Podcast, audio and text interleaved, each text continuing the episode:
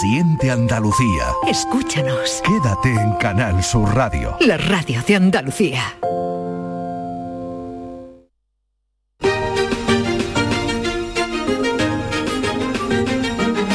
En Canal Sur Radio, Días de Andalucía, con Carmen Rodríguez Garzón.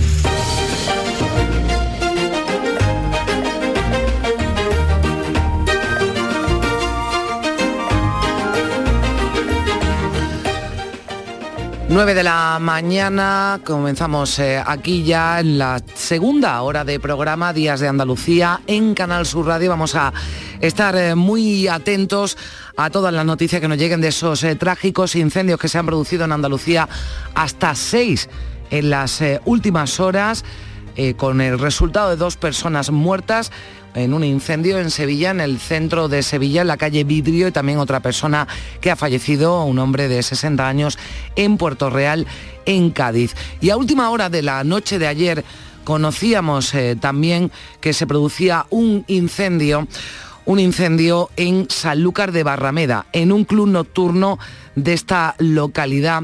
Parece que tuvo lugar en la madrugada del sábado, en la madrugada del viernes al sábado, pero como decimos, eh, tuvimos conocimiento la pasada noche a última hora. Vamos a saludar a esta hora al alcalde de Sanlúcar de Barrameda, Víctor Mora. ¿Qué tal, alcalde? Buenos días.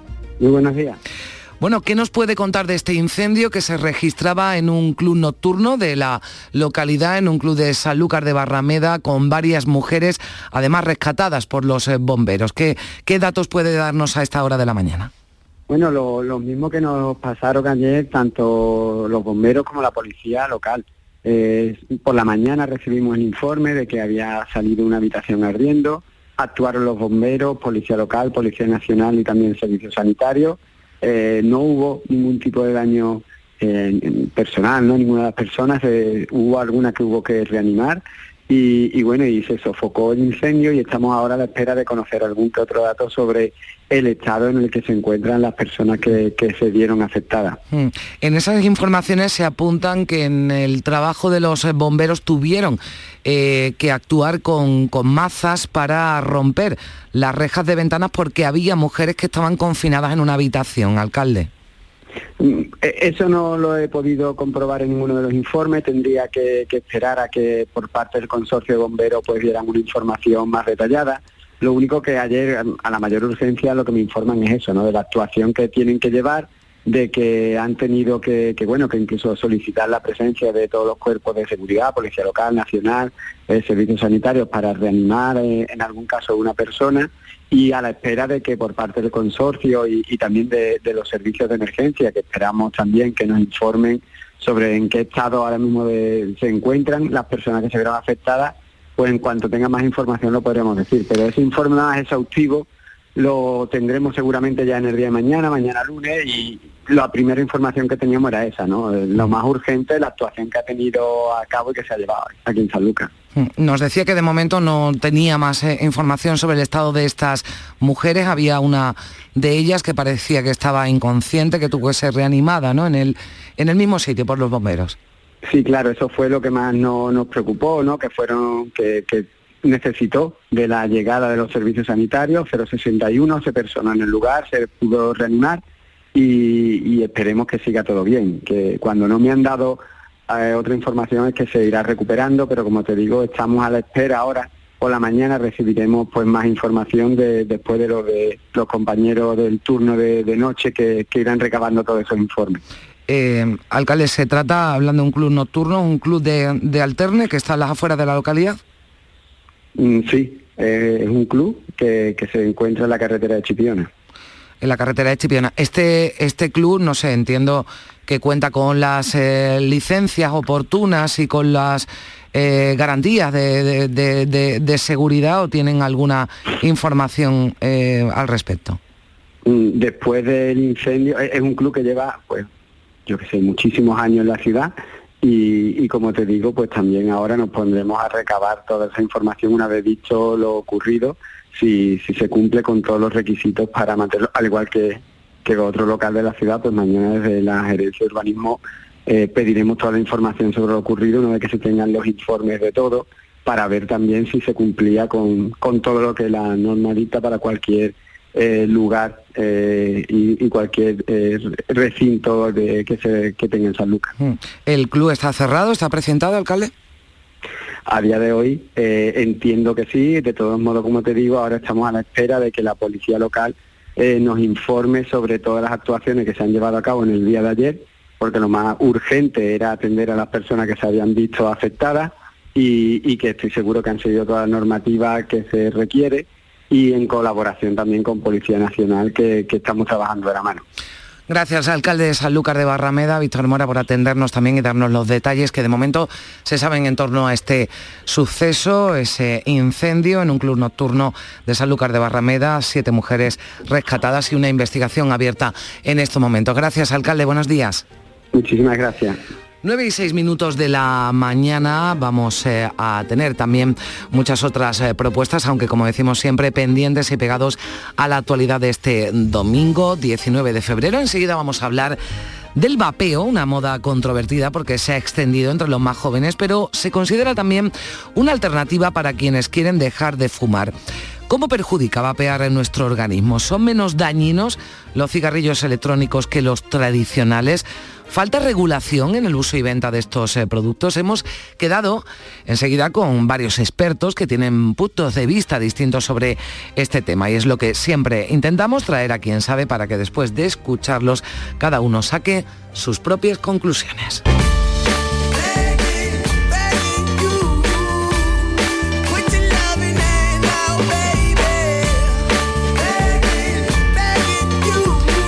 Hemos quedado con la presidenta de CERMI, que es el Comité de Entidades de Personas con Discapacidad en Andalucía, para hablar de la Ley de Atención Temprana, que se aprobó hace unos días en el Parlamento andaluz, una norma que regula la atención a niños de 0 a 6 años con trastornos de desarrollo o en riesgo de tenerlos. Nace con la meta de proteger y ayudar a menores con necesidades especiales y, como no, también a sus familias. Para ayudar a las familias. Precisamente en Huetortájar, en Granada, su ayuntamiento ha puesto en marcha una iniciativa que ya les gustaría a muchas familias que les ofrecieran, que les ofertaran en su localidad un servicio gratuito de canguros a domicilio para facilitar la conciliación familiar.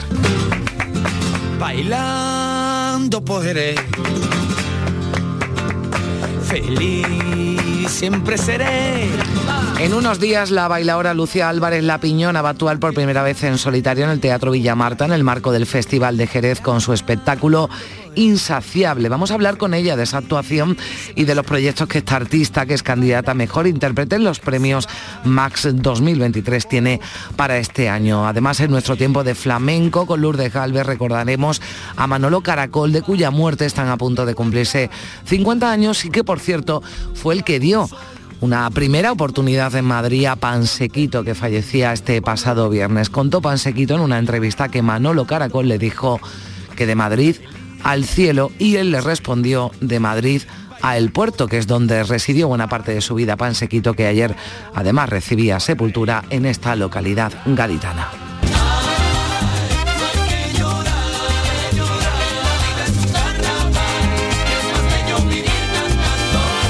Estamos en tiempo de carnaval y hoy Juan Luis Artacho en nuestra tostada de aceite y cine nos traerá algunas películas relacionadas más o menos directamente con esta fiesta. Después comprenderán por qué les digo esto de más o menos. Con Manuel Navarro nos acercaremos a las termas romanas de San Pedro de Alcántara y también incluso nos va a dar hasta tiempo de comernos unos caracoles en Córdoba.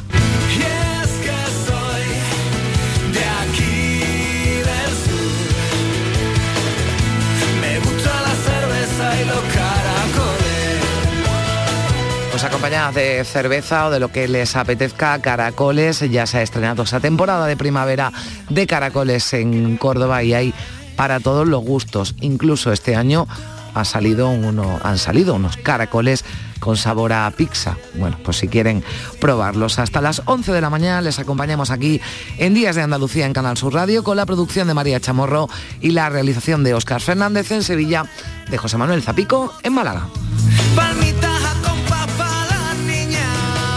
En Canal Sur Radio, Días de Andalucía, con Carmen Rodríguez Garzón.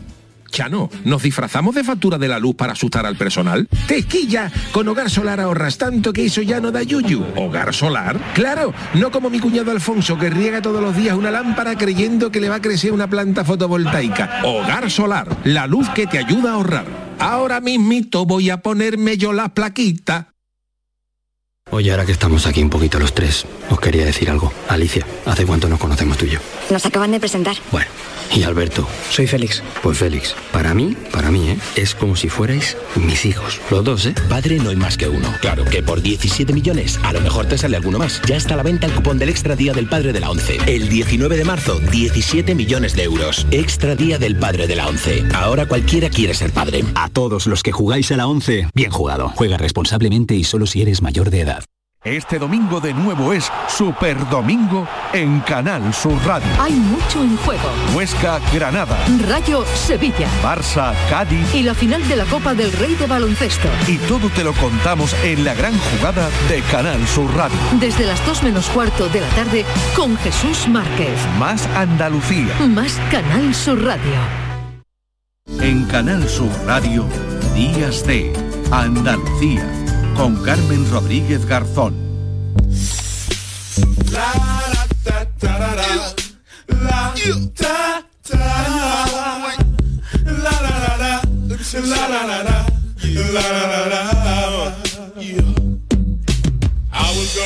Ya les hemos avanzado al principio que vamos a hablar del vapeo. Hoy hemos quedado en primer lugar con el presidente de la Unión de Promotores y Empresarios del Vapeo, Arturo Rives. Arturo, ¿qué tal? Muy buenos días. Hola, muy buenos días. Bueno, ustedes defienden que el cigarrillo electrónico, bueno, esto tiene muchos nombres, vapear, ¿no? Pero el cigarrillo electrónico es una excelente alternativa para dejar el tabaco, incluso cifran en hasta medio millón los españoles que han dejado de fumar gracias al vapeo, ¿no? Sí, sí, por supuesto.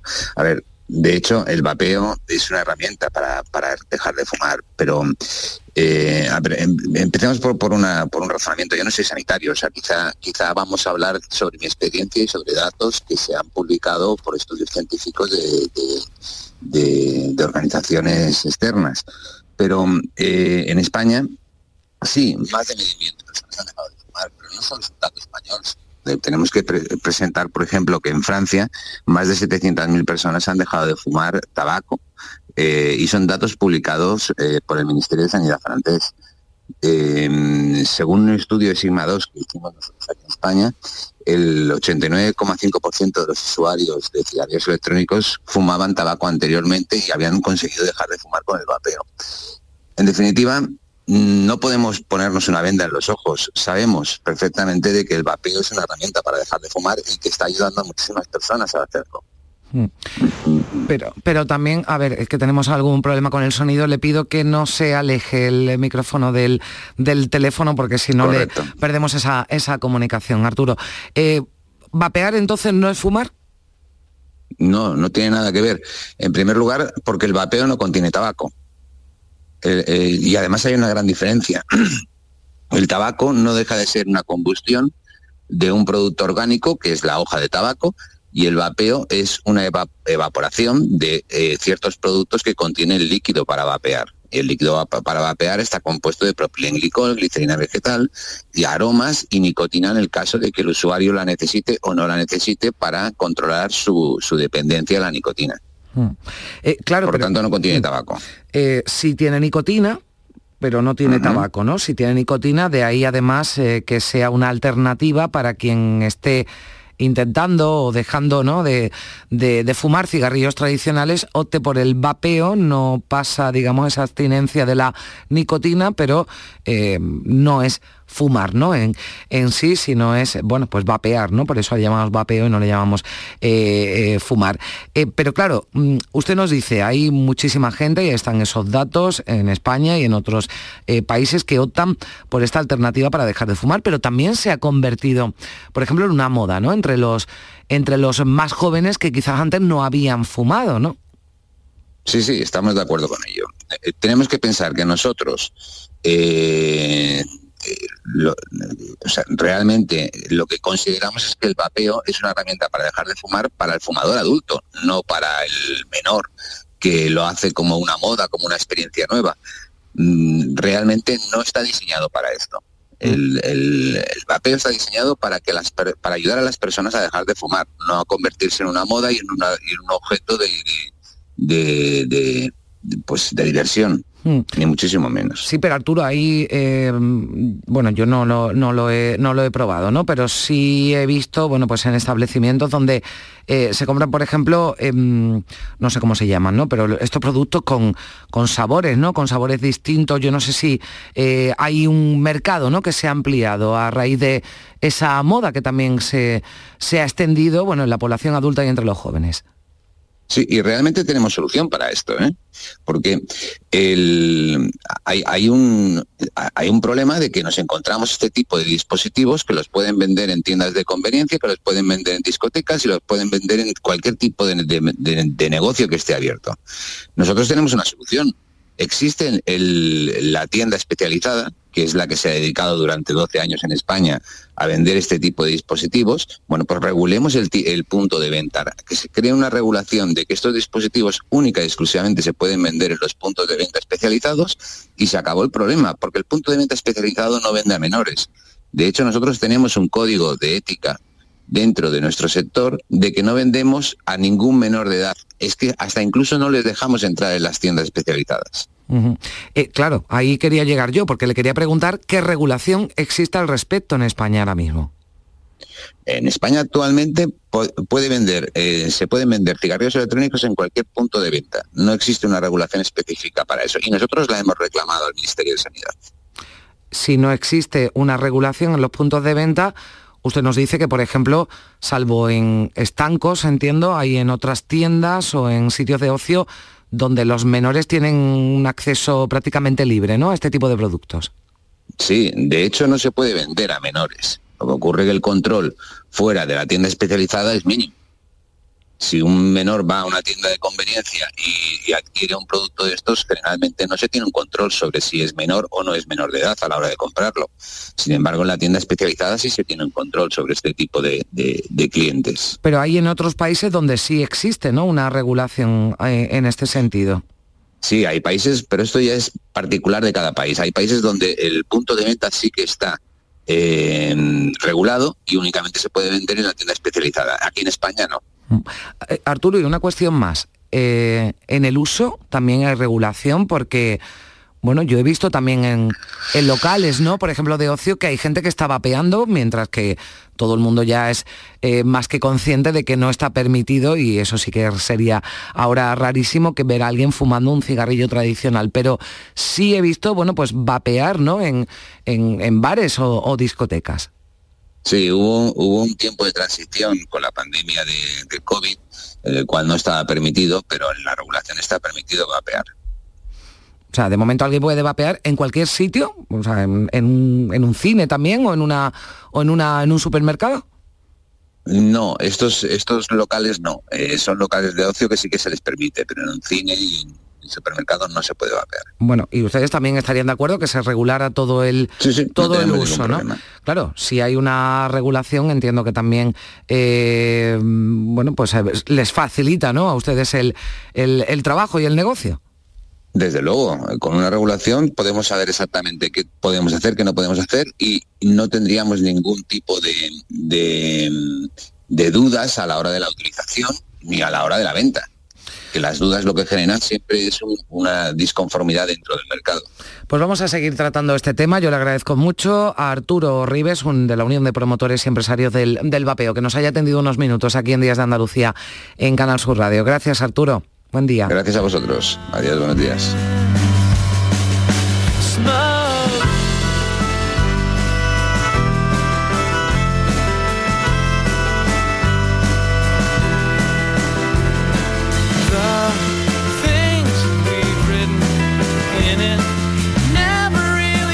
Pues vamos a seguir hablando de este asunto del vapeo y aprovechamos eh, también para hablar del tabaco, eh, del, bueno, de la posibilidad de quien ahora nos esté escuchando, se esté planteando dejar de fumar, a lo mejor lleva ya muchos años que lo, que lo ha dejado y vamos a seguir saludando a invitados eh, como Ricardo Sotillo, que es psicólogo y autor del libro Dejar de fumar es fácil. Ricardo, ¿qué tal? Muy buenos días.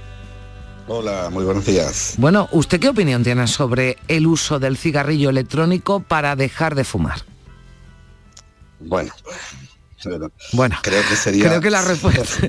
Le he hecho una pregunta complicada, ¿no? Hay mucha controversia, sí, sí, dígame. Sí, hay controversia, pero hay una realidad. Mm. Es que cuando uno quiere dejar de fumar, eh, hay varias dimensiones. Una es la adicción a la nicotina, es verdad, pero hay otra, otra dimensión que es una conducta que se ha venido repitiendo durante años, durante muchas veces al día, con lo cual tenemos que eliminar esa conducta. Y resulta que esa conducta la sustituimos, en vez de con el cigarrillo, con otro eh, aparato que tiene forma, o no, pero en la mayoría de los casos en forma de cigarrillo, y que nos hacen creer que es absolutamente inocuo, cuando eso no es así. Y, por lo menos, eh, sin entrar en más polémica, eh, dejar claro que lo que estamos haciendo es alimentar una conducta que queremos eh, desechar, una conducta insana, y eso lleva a un autoengaño, ¿no?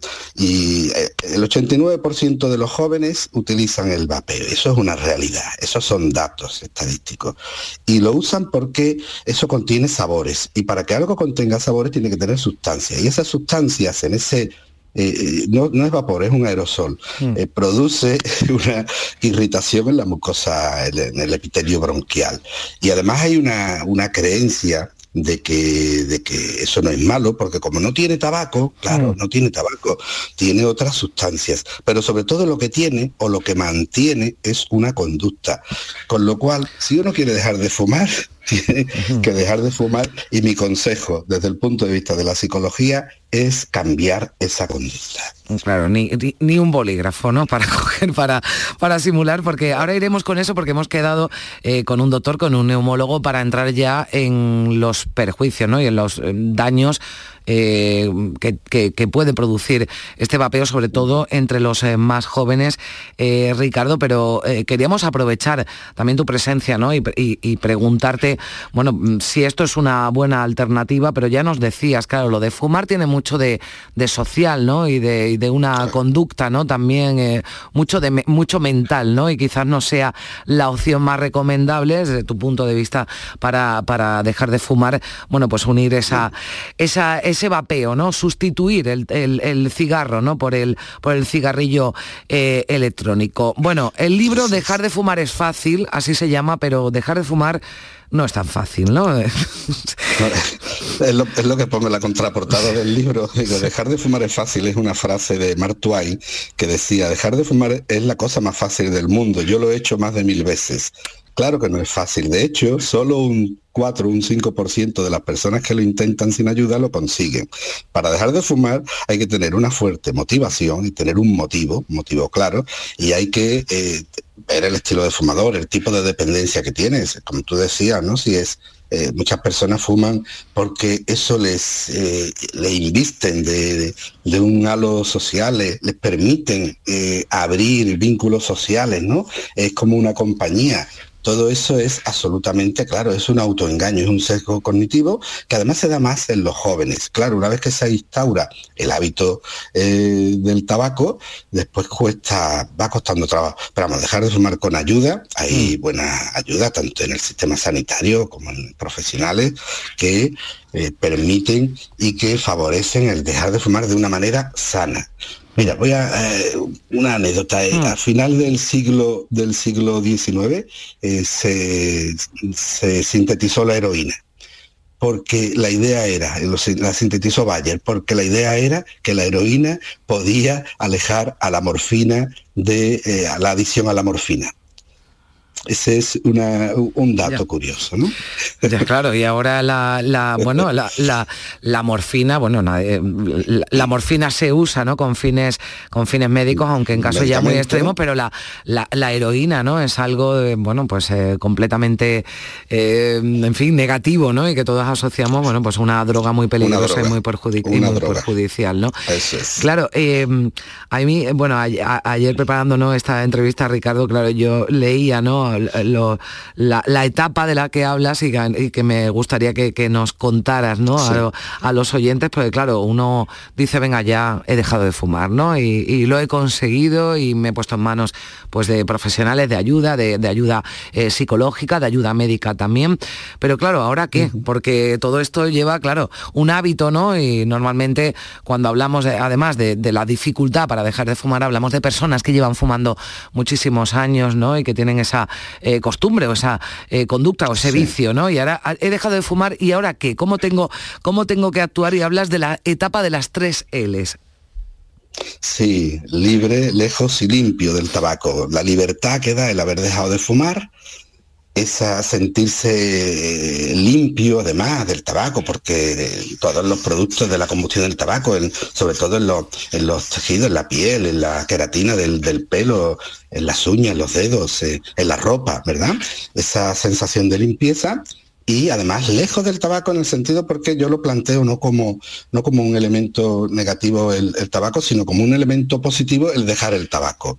Eh, se plantea como una, un camino hacia una nueva etapa en la vida, en la libertad, y se plantea no como una lucha contra el tabaco, porque sería inútil, sería una lucha contra uno mismo, que la perderíamos. Sería en todo caso ignorar eh, una sustancia que no nos conviene, que hemos decidido de manera libre y voluntaria dejarla. Fíjate, muchas veces hay hasta una especie de duelo. Me, plantean algunos pacientes, mm. ¿y ahora qué voy a hacer sin un cigarrillo? Digo, pues ser más libre, ser más libre sentirte más limpio, sentirte lejos del tabaco. Y sobre todo, además, en algunos casos planteo una cuestión hasta económica.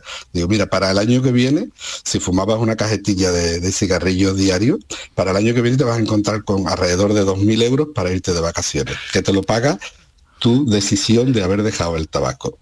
Está bien ponerse como eh, ese objetivo, ¿no? Porque, bueno, pues eh, eso sí se escucha, ¿no? Entre muchos fumadores, bueno, pues si dejo de fumar ya voy a ahorrar eh, tanto dinero y voy...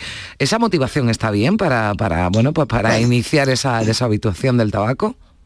Bueno, es uno de los motivos, no es, no es quizás la, más acertada. Mira, en muchos casos a mí me, me, me me dicen, la motivación tiene que ser personal e intransferible. Eh, por ejemplo, cuando alguien me dice, yo, ¿por qué dejas de fumar? Pues por mis hijos, quiero darle un ejemplo a mis hijos. Hmm. Y eso le vale a cualquier padre o cualquier madre. Yo les pregunto, ¿cómo se llaman tus hijos? Pues mis hijos se llaman Clara y Marta, mis hijas. Hmm. Digo, pues entonces piensa cada vez que, que, que refuerces cada día sin fumar, que lo hace por Clara y por Marta. Lo vamos a personalizar y lo vas a reforzar. Esa motivación sí valdría, porque es específica y es eh, absolutamente personal e intransferible.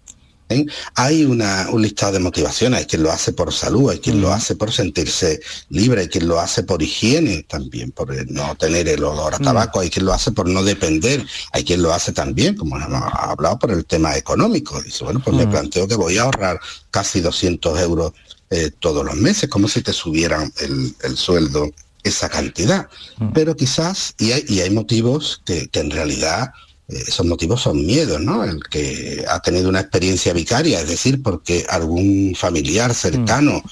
eh, se ha encontrado con alguna enfermedad, ¿no? Eh, por, causa del tabaco, porque ha sufrido alguna enfermedad, esa persona, el, el motivo es de miedo, de, no quiere mimetizar, no quiere que le vaya a pasar lo mismo que le ha pasado a su, a su padre o a su bueno, pues la motivación tiene que ser específica e intransferible, como decías, porque bueno, pues cada uno ¿no? tendrá la, suya, tendrá sus, sus motivos y lo importante pues es dar el paso y su opinión, bueno, pues que no es la mejor alternativa el cigarrillo electrónico, sobre todo y ahora hablaremos de los efectos para la salud, pero sobre todo porque sigue, ¿no? Sigue, seguimos con esa conducta, ¿no? Que, que, nos lleva al mismo cigarro tradicional. Ricardo Sotillo, psicólogo, autor del libro Dejar de fumar es fácil. Muchísimas gracias por, por estar con nosotros. Un saludo. Un saludo, buenos días.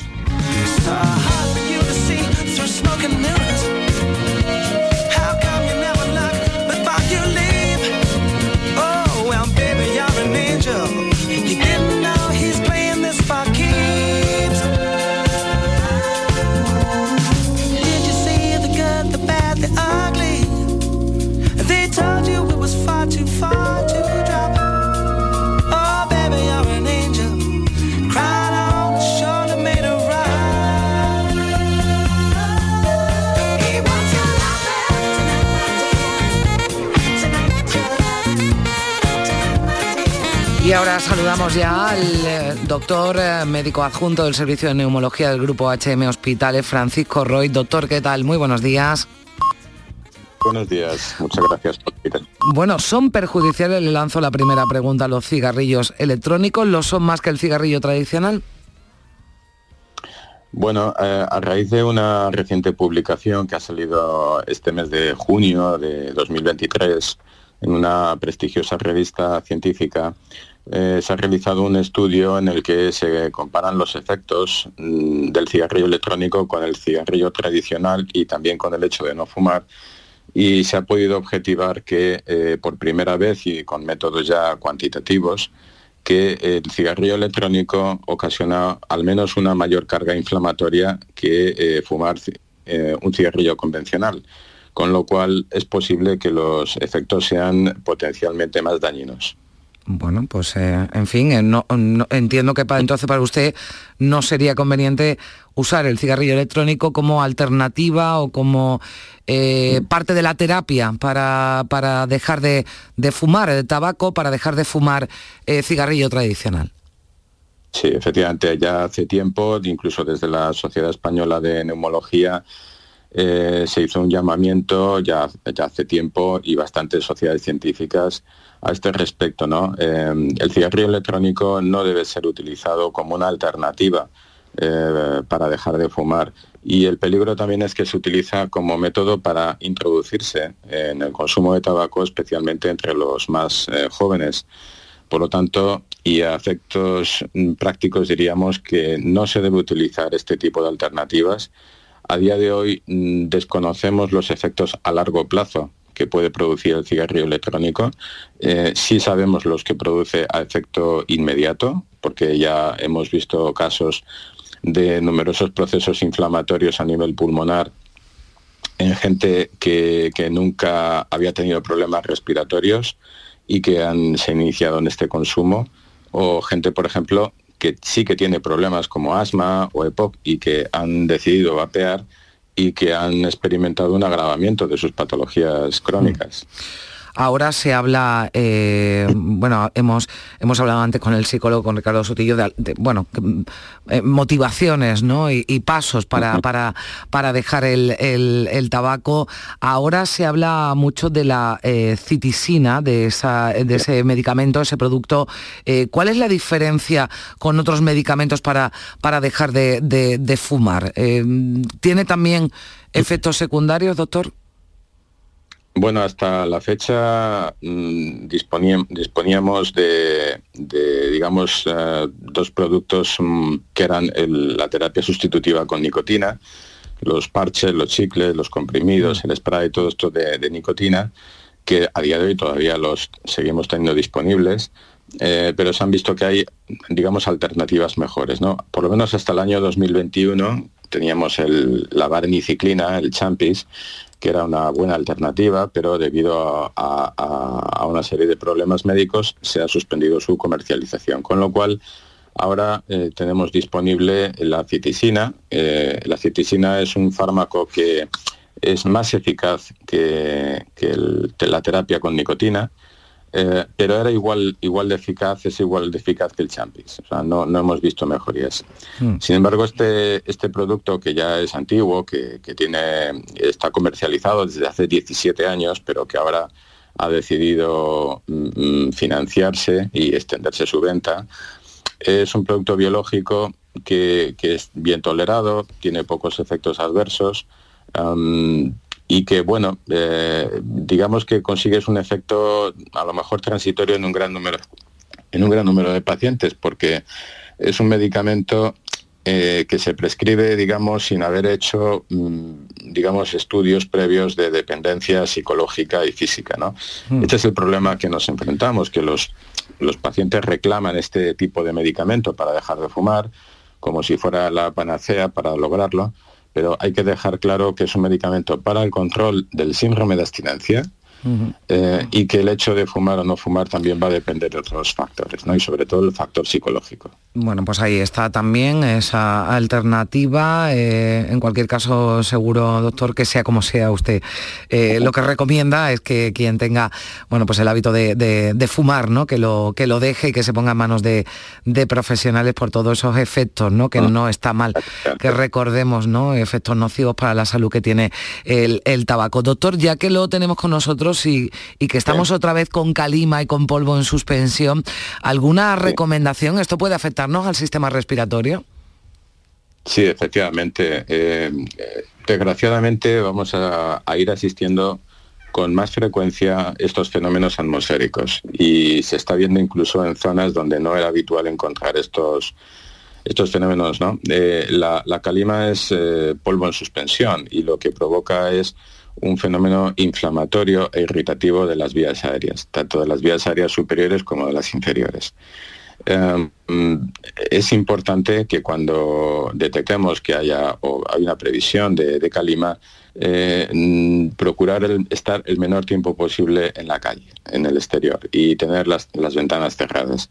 Y si tenemos que salir a la calle, utilizar una mascarilla del tipo FFP2, porque se ha visto que es la medida más adecuada para evitar la inhalación de estas, de estas partículas de arena. Bueno, pues ya lo han escuchado, lo dice el doctor, si lo podemos evitar. Ahora hay una maratón que se está celebrando en Sevilla. ¿Esto eh, puede perjudicar a los, a los corredores, doctor? Sí, sí, perfectamente. Es, una situación, debería estar contraindicada la realización de, de ejercicio físico extenuante o superior al ordinario cuando hay altas concentraciones de polvo en suspensión. ¿no? Eh, lo digo porque eh, puede llegar a desencadenar eh, cuadros irritativos, de tos, de cierta dificultad respiratoria y en pacientes que tengan una especial sensibilidad de la vía aérea puede provocar incluso broncoespasmo, lo que llamamos una crisis de asma. Entonces, mm, lo más sensato y prudente es no hacer ese tipo de actividades, al menos cuando las concentraciones de calima son, son elevadas. Gracias, doctor eh, neumólogo, Servicio de Neumología del Grupo HM Hospitales, eh, Francisco Roy, por estar con, con nosotros. Ha sido un placer, gracias. Muchas gracias a ustedes. 9 y 37 minutos de la mañana.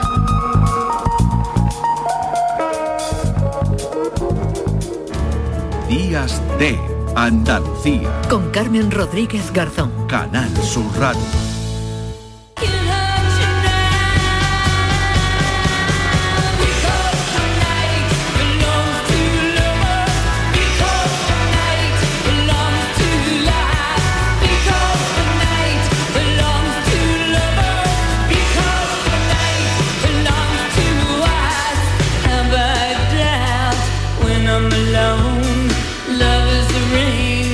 Está sonando Patti Smith y ahora eh, les explicaremos por qué, porque además a quien vamos a introducir ahora y a quien vamos a saludar es a Lucía Álvarez en La Piñona, que presenta el 1 de marzo en el Festival Flamenco de Jerez su espectáculo Insaciable. Lucía, ¿qué tal? Muy buenos días.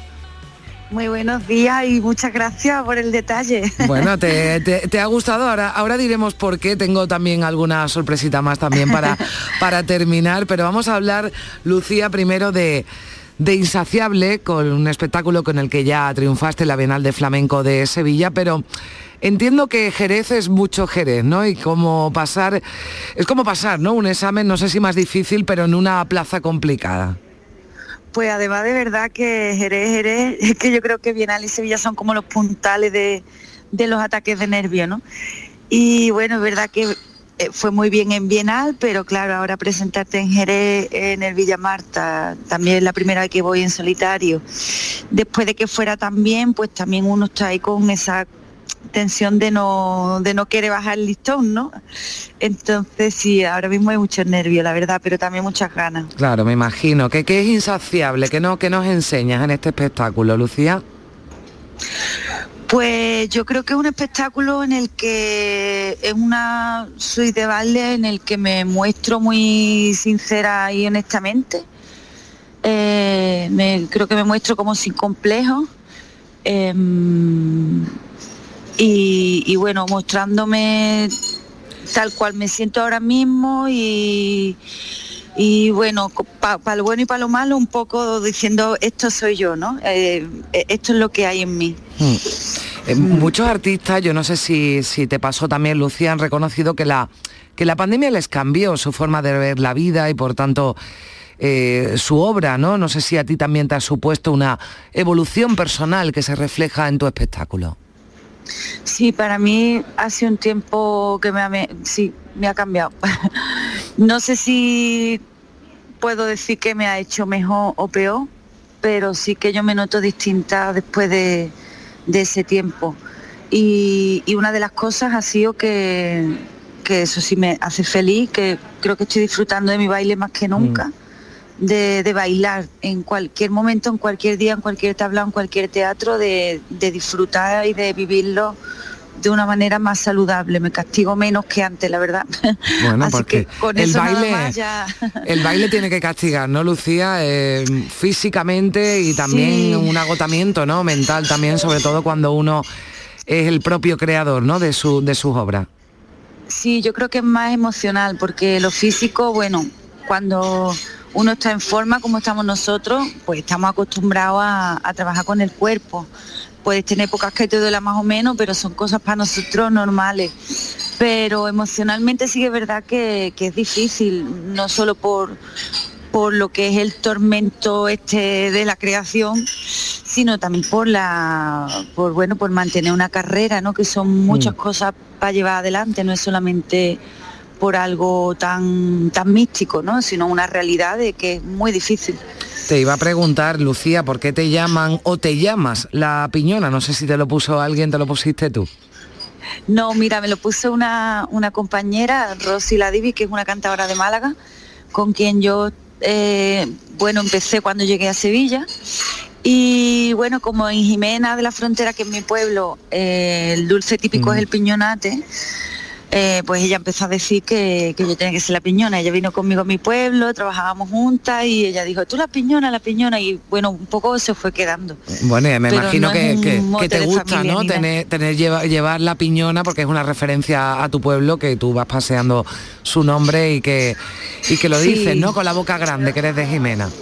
Sí, hoy yo sí, yo, vamos, estoy súper orgullosa de mi pueblo. Es verdad que llevo muchos años fuera y yo Sevilla la siento en mi casa, en mi hogar, porque es inevitable y me he hecho todo ahí, pero es verdad que, que yo nunca me he desvinculado de mi pueblo y que, vamos, es un sitio que adoro y al que voy muchísimo, vamos, que, hmm. que sigo ahí muy conectada con mi pueblo, sí. Ahora toca Insaciable en el Festival de, de Jerez, pero estás nominada también a los premios más, Lucía. Sí, bueno, de momento es una candidatura, y, bueno, ojalá que llegue la nominación. Yo estoy esperando a que, a que me llamen. Bueno, a ver si lo podemos impulsar. Estábamos escuchando al principio a Patti Smith, que es una de las artistas a la que, bueno, has contado que te inspiras, pero para tu trabajo. Habrá quien diga que tiene que ver esto con el con el flamenco, pero hay otras artistas como, como estas. otra vez la gran Chabela Vargas, eh, que también pues te sirve de, musa, ¿no? Digamos, ¿en qué, ¿en quién más te fijas y te inspiras para tus creaciones y por qué para ti es mío Chabela Vargas? Lucía. Pues mira, en este caso porque, bueno, está Chabela Vargas, está Pati en mí, está Lola Flores, está Arianna Puello, eh, hay mucho, Lole Montoya, hay como muchas mujeres eh, que no tienen nada que ver entre sí o por lo menos a priori, pero para mí todas tienen un, factor común que es que todas se han, roto estereotipos, todas han, roto barreras de su época, musicales, estéticas. Y, bueno, para mí ha sido como una inspiración, en algunas me, ha sido una inspiración estética, en otras una cuestión más, más de energía, musical. Cada una me ha aportado algo, pero todas para mí representaban un mm. poco la, la piñona que yo quería mostrar también ahora mismo, que es una, una persona liberada de, de prejuicio, pero de los míos propios, ¿eh? no, mm. no digo de los demás, sino de los de una misma también. Bueno, ya para terminar, que no te queremos entretener más, que sabemos que tienes que coger un tren, Lucía, el mundo del flamenco, hablamos de, durante este fin de semana, bueno, pues está de luto por la muerte de, de, Pansequito. ¿Habías coincidido con él, Lucía? Pues mira, la verdad que trato no he tenido mucho con él, lo que sí coincidió en varios festivales de verano eh, así de estos que coincides en cartel, entonces coincides en camerino y, y tal, y compartes un poco, pero directamente es verdad que yo no lo he rozado eh, mucho, pero de todas maneras una, es una gran pérdida para el flamenco porque es un, vamos, un figurón y una, y una referencia, ¿no? Es como un poco quedarse un poquito más huérfano con una pérdida así. Pues sí, se ha ido un grande. Lucía Álvarez La Piñona, insaciable, llega el 1 de marzo al Festival de Jerez, te deseamos toda la suerte del mundo, Lucía, seguro que, que triunfas también en una plaza complicada, decíamos, como, como es Jerez. Buen viaje, Lucía, y gracias por atendernos, un abrazo. Pues muchísimas gracias, gracias a vosotros. adiós. Hasta luego. Chao.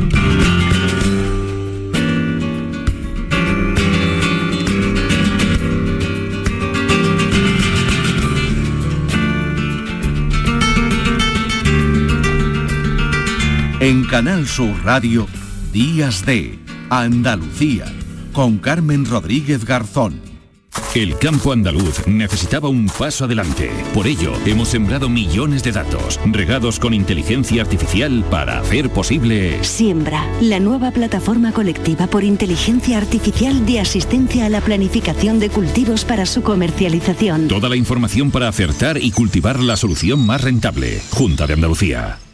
La información más útil, el detalle de lo que pasa en Andalucía y en tu entorno más cercano, lo tienes en La Mañana de Andalucía con Jesús Vigorra. Con toda la actualidad, los protagonistas y las opiniones que te interesan. Buenos días Andalucía, son las 6 de la mañana. La Mañana de Andalucía con Jesús Vigorra. De lunes a viernes desde las 6 de la mañana. Más Andalucía. Más Canal Sur Radio. Escuchas Canal Sur Radio en Sevilla. Los guerrilleros, tapicería y colchonería en Utrera, a precios de fábrica. Colchón de matrimonio de 27 centímetros de grosor, lechos independientes, refuerzo en zona lumbar, cara de verano e invierno, valorado en 689 euros, ahora 299 euros. Sí, sí, has escuchado bien, 299 euros. Y por un euro más televisor LED de 32 pulgadas de regalo. Estamos en Utrera, carretera Carmona número 15 en Utrera, Sevilla. Entregas en 48 horas. Este lunes, a partir de la una de la tarde, llega el análisis de la actualidad en la jugada de Sevilla, con la gastronomía más canalla que se cocina en Sevilla Este. En Burro Canaglia Paran Resto Sevilla Este, en la Avenida de la Innovación 5. Disfruta de la experiencia Burro Canaglia Paran Resto Sevilla Este. Te quedarás sin palabras. La jugada local de Canal Sur Radio. El pelotazo. La gran jugada de Canal Sur Radio. Todo el deporte que te interesa está en tu radio. Canal Sur Radio Sevilla. La radio de Andalucía en Sevilla. En Canal Sur Radio, Días de Andalucía. Con Carmen Rodríguez Garzón. Bajo el cielo de Andalucía.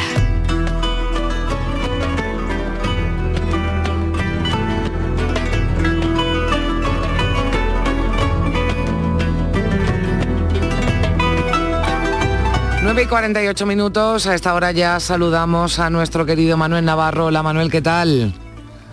Buenos días, Carmen. Buenos Muy días. bien, ¿y tú qué tal? Pues me alegro de escucharte como siempre y muy atenta, muy atenta y muy atentos seguro nuestros oyentes también, porque hay siempre mucha expectación con todo lo que nos, lo que nos cuentas, eh, Manuel. Hoy eh, hemos elegido, has elegido, ¿no? La- las termas romanas de San Pedro de Alcántara. Cuéntanos.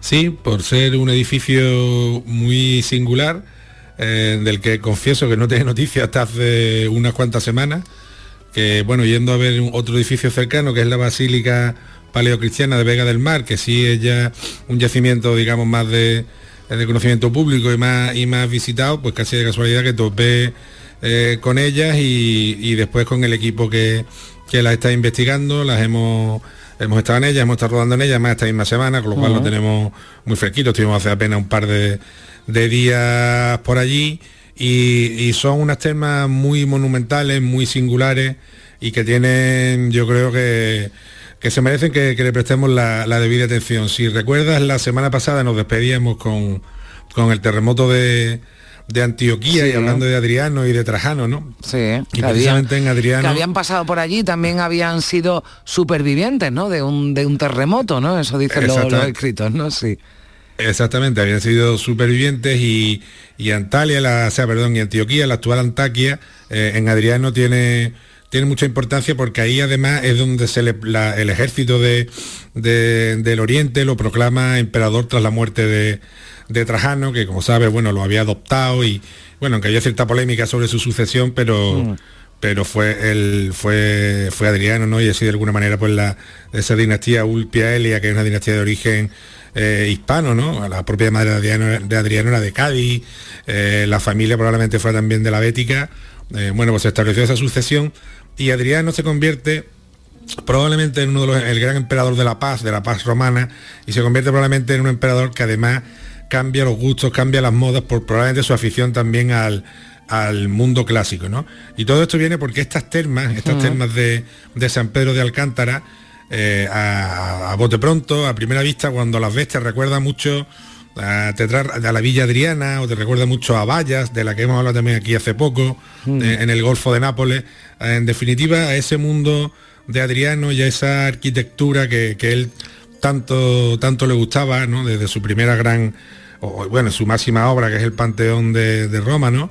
Eh, con el que contó para su realización con Apolodoro de Damasco, ese arquitecto célebre, ¿no? Y, a partir de ahí tantos edificios y tanto que construyó Adriano, ¿no? Que fue un, emperador realmente eh, constructor, arquitecto. De los que dejan huella, ¿no? Eh, de los que tienen además, se le puede decir que tiene hasta un estilo, ¿no? Que sea adrianeo, Claro, claro, tiene, exactamente, ahí, ahí es donde llega, que, que marca precisamente un estilo, y ese estilo es el que cuando el visitante llegue a, las termas de San Pedro y vea ese edificio a las mismas orillas del mar, mm. eh, pues, pues, el golpe de vista, eh, el estilo es, puramente adrianeo y estamos ante un edificio de una gran de una gran importancia, de un gran volumen, de una gran talla y que además tiene todas esas eh, concomitancias, nos trae todo ese recuerdo del, mundo adrianeo. Y precisamente en la villa mm, Adriana, que está en Tivoli, muy cerca de Roma, eh, trabaja un equipo de la Universidad Pablo de Olavide. Eh, y bueno, con una persona que, espero que esté cerca de aquí. Sí, Rafael, Hidalgo, creo que ya lo tenemos al otro lado del teléfono. Hola Rafael, ¿qué tal? Buenos días. ¿Qué hay? Buenos días, ¿qué tal? Aquí estoy, sí. Bueno, hablábamos de esas similitudes, ¿no? Eh, que se pueden hallar, ¿no? En la, en la villa adriana de, de, Roma con las termas de San Pedro de Alcántara. Efectivamente, sí, como bien has dicho, hay una arquitectura adrianea, un arte adrianeo que es muy, muy definitivo de este momento.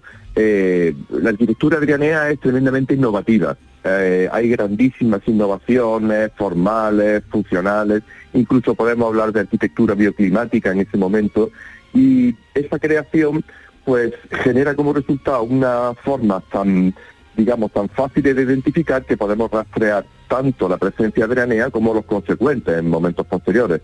En el caso de las termas de las bóvedas, posiblemente estamos en un momento inmediatamente después de, Adriano, con Antonino Pío, su, sucesor, pero que en, definitiva son las mismas formas, las mismas innovaciones. Es una, estas termas de las bóvedas tienen una planta muy singular que se puede relacionar con, con las termas de Antonino en Cartago, unas termas monumentales con una forma parecida que posiblemente toman como modelo la, de San Pedro de Alcántara. Mm, o sea que Antonino, que además, ah, no, perdón, que Antonino, como bien sabe Rafael, profesaba por Adriano una, una gran admiración y, hace un momento hablábamos de, de, Valla en, el Golfo de Nápoles y allí incluso llegó a, a construir un estadio que es un, una tipo de edificación griega y que en el mundo itálico es mucho más raro, ¿no? Que decir, que efectivamente eh, Antonino Pío es continuador, como bien dice Rafael, de, ese impulso creador que tenía eh, Adriano, ¿no? Y la verdad es que verlo en, una playa ahí tan, tan solito en la orilla, ¿no? en una urbanización, ¿no? Como están estas termas, la verdad que resulta conmovedor porque el edificio, me gustaría que Rafael nos hablara un poco de él, de sus dimensiones y de su, y de su estilo de construcción, es francamente importante, es francamente llamativo. Bueno, sin duda, tienes toda la razón, Manuel. Es una joya que tenemos en Andalucía que, lo que más sorprende es que sea prácticamente desconocida, como tú bien has dicho antes. Es un edificio conservado en una altura importante, con un excelente estado de conservación y, digamos, con una cierta monumentalidad que conocen poquísimas personas. Eh, el edificio ha pasado por una historia, bueno, las historias complicadas que suceden habitualmente en la arqueología, ha por nuevas construcciones y más en una zona tan turística como es esta de, la costa malagueña, pero hoy en día se ha conseguido que se conserve con un entorno suficiente para que en el futuro se emprenda una puesta en valor importante.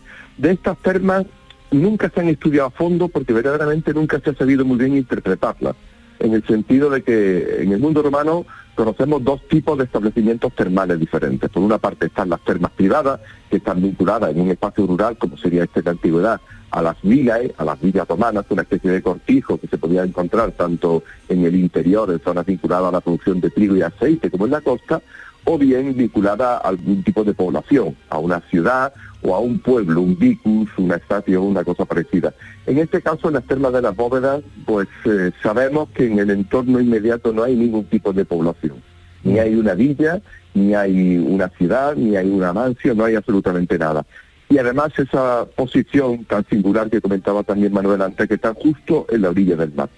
Todo esto, estudiándolo en relación con, bueno, con la geología de la zona, nos está llevando a pensar como hipótesis que muy probablemente estamos eh, ante un balneario, no una mm. terma en sentido estricto, sino un balneario que podría estar vinculado a aguas salutíferas, a aguas que tuviesen algún tipo de propiedad minero medicinal, o bien que los romanos considerasen que tenían estas propiedades, que no quiere decir que las tuviesen, porque ellos no podían hacer analítica, pero que estuviesen vinculadas a unas aguas que se considerasen salutíferas, o bien algún tipo de manantial sagrado o algo así.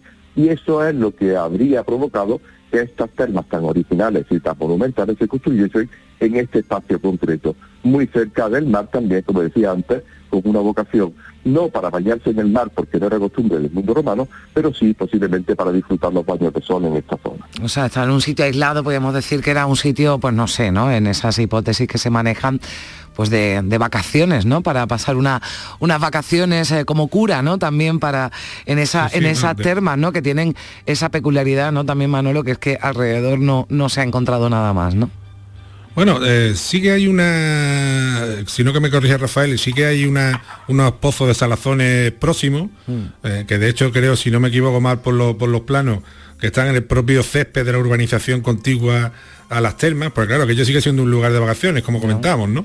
Porque es la misma orilla del mar, es una vista maravillosa, un, clima, bueno, ya sabéis cómo es el clima de, la, de la Costa del Sol y que ya era bueno entonces sigue siéndolo ahora, con lo cual es verdad que la interpretación eh, es, compleja, ¿no? Y si personas pues como, bueno, Rafael y todos los especialistas eh, no se atreven a dar una, todavía una versión, digamos, muy sólida de, la interpretación de lo que era el edificio y de, de qué estaba acompañada, pues mucho menos nosotros. Lo que sí yo creo que es un acicate importante para la investigación y para conocer bien cómo era toda la línea de costa del Mediterráneo, especialmente de la provincia de, la actual provincia de Málaga o desde Algeciras mm. hasta Nerja en época eh, imperial y posterior, ¿no? Porque en esa época, y, volviendo un poco a, la Basílica de, Vega del Mar, eh, todos los hechos que pasan durante el periodo bizantino, con la llegada de los visigodos, la entrada del cristianismo, también eh, queda mucho por contar y queda mucho por decir. Y estamos en una zona que para la historia es fundamental y, con la gran mm. dificultad de que está efectivamente en el mismísimo corazón de la Costa del Sol, en una zona pues complicadísima para trabajar, claro. Mm.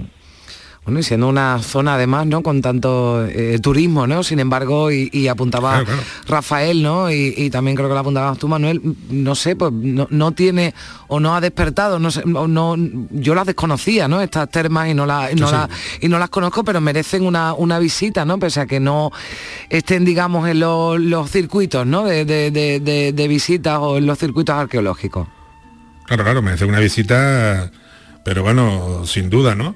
Eh, bueno, nosotros lo hemos, la hemos rodado para el programa de televisión. Cuando se vean, eh, pues seguro que el, número de visitantes va, va, se va a incrementar, se va a ver incrementado porque es un edificio, insisto, a mí ya me había pasado cuando fui la primera vez a Munigua, Mulva Munigua, en la, sierra de, Sevilla, mm. que cuando tú ves el edificio de lejos no te lo crees, ¿no? O sea, tú llegas por el campo, por esa de esa, ves Munigua y dices, pero ¿eso qué es? Tan enorme y tan así, ¿no? Que no te lo espera ahí en medio de, de, esa dehesa, ¿no? Y esto pasa un poco igual, va, llega, te metes un poquito por la playa por el lado y de pronto ves un edificio que es con unas bóvedas, con una entidad realmente pues esperemos que también a nuestros oyentes les hayamos animado. Eh, vamos a llegar a las 10 de la mañana, así que me queda tiempo para despedir y agradecer a Rafael Hidalgo de la Universidad Pablo de la Vida de Sevilla, que trabaja en la Villa Adriana en Roma, también su participación en el, en el programa. Rafael, muchísimas gracias. Un saludo. Muchísimas gracias a vosotros. Adiós. Manuel, Adiós, que tengas un feliz domingo y nada, me lo apunto también en las visitas pendientes, estas termas de, de San Pedro de Alcántara, de las que hemos conocido un poquito más en esta mañana de domingo. Un beso fuerte, Manuel. Un beso, muchas Adiós. gracias como siempre.